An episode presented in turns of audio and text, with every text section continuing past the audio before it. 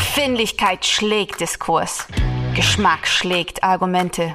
Die Gegenwart flottiert in Haltungslosigkeit. In den Bruchstellen der Gegenwart stellen wir uns gemeinsam gegen bedingungslose Verehrung und bedeutungslose Verachtung. In ihrem wöchentlichen Podcast Fugengold vergolden Markus S. Kleiner und Mark T. Süß die Bruchstellen der Gegenwart mit Haltung.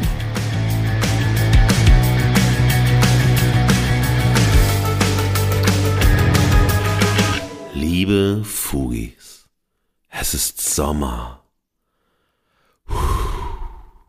Der Wind weht euch am Strand ins Gesicht, durch die Haare.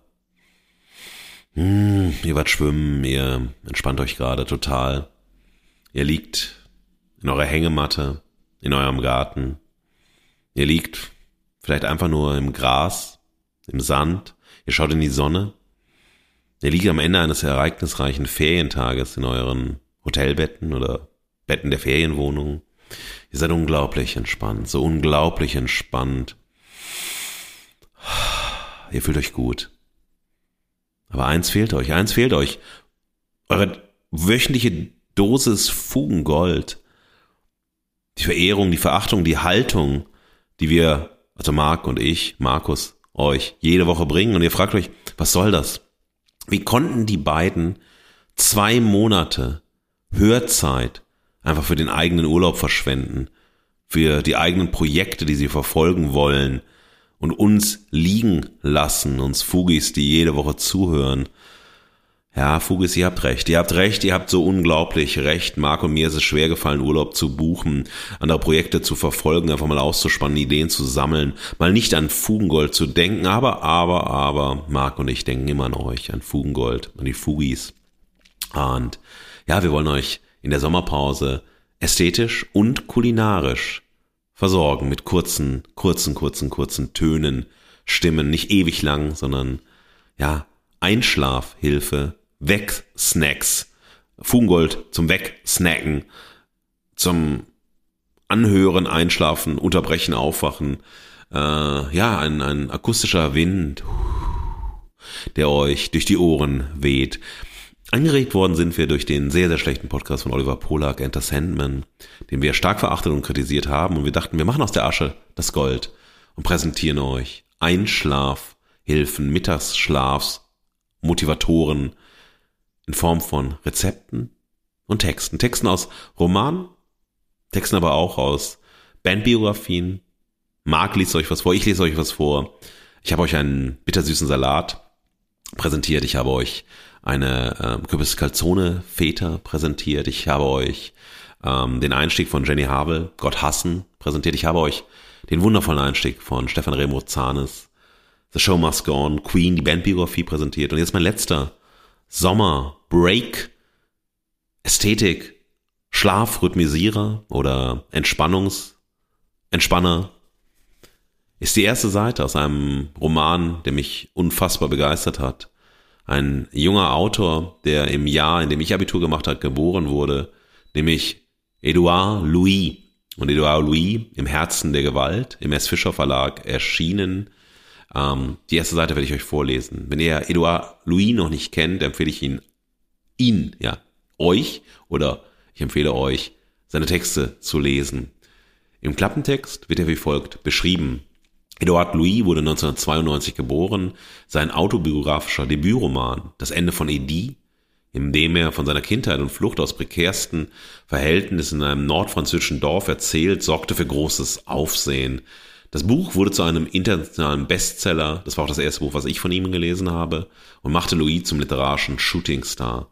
Sein zweiter Roman Im Herzen der Gewalt, aus dem lese ich euch jetzt vor, erscheint in über 20 Sprachen und wird verfilmt sowie fürs Theater adaptiert. Zuletzt erschien Wer hat meinen Vater umgebracht? Ein höchstpersönliches und politisches Buch, in dem Edouard Louis die Lebensgeschichte seines Vaters erzählt. Edouard Louis lebt in Paris.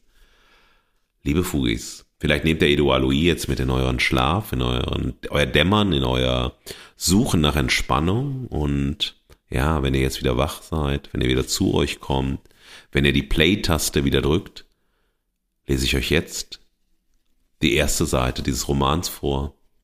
Kapitel 1 Und ein paar Stunden nach dem, was in der Kopie der Anzeige, die gefaltet bei mir zu Hause in einer Schublade liegt, Mordversuch genannt wird, verließ ich meine Wohnung und ging die Treppen hinunter.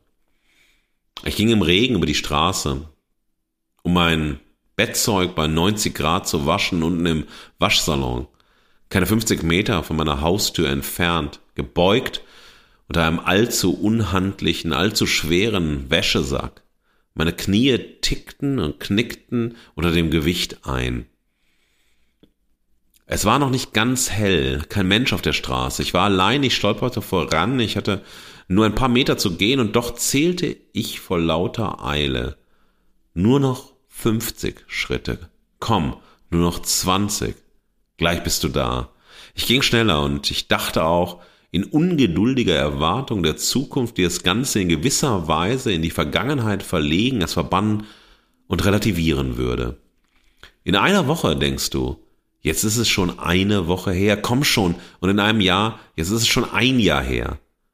Der eiskalte Regen war nicht dicht, aber extrem fein, unangenehm. Er kroch in meine Stoffschuhe, die Nässe breitete sich in den Sohlen und im Gewebe der Socken aus. Ich fror. Und ich dachte, vielleicht wird er wiederkommen. Er wird wiederkommen. Jetzt bin ich zur Flucht verurteilt. Er hält dich zur Flucht verurteilt. Liebe Fugis, die erste Seite, aus dem Herzen der Gewalt von Edouard Louis. Ein Roman, den ich euch sehr ans Herzen lege. Schlaft gut, good night, good luck, passt auf euch auf, wacht in der ersten Septemberwoche spätestens wieder auf, wenn wir mit neuen Folgen zu euch kommen.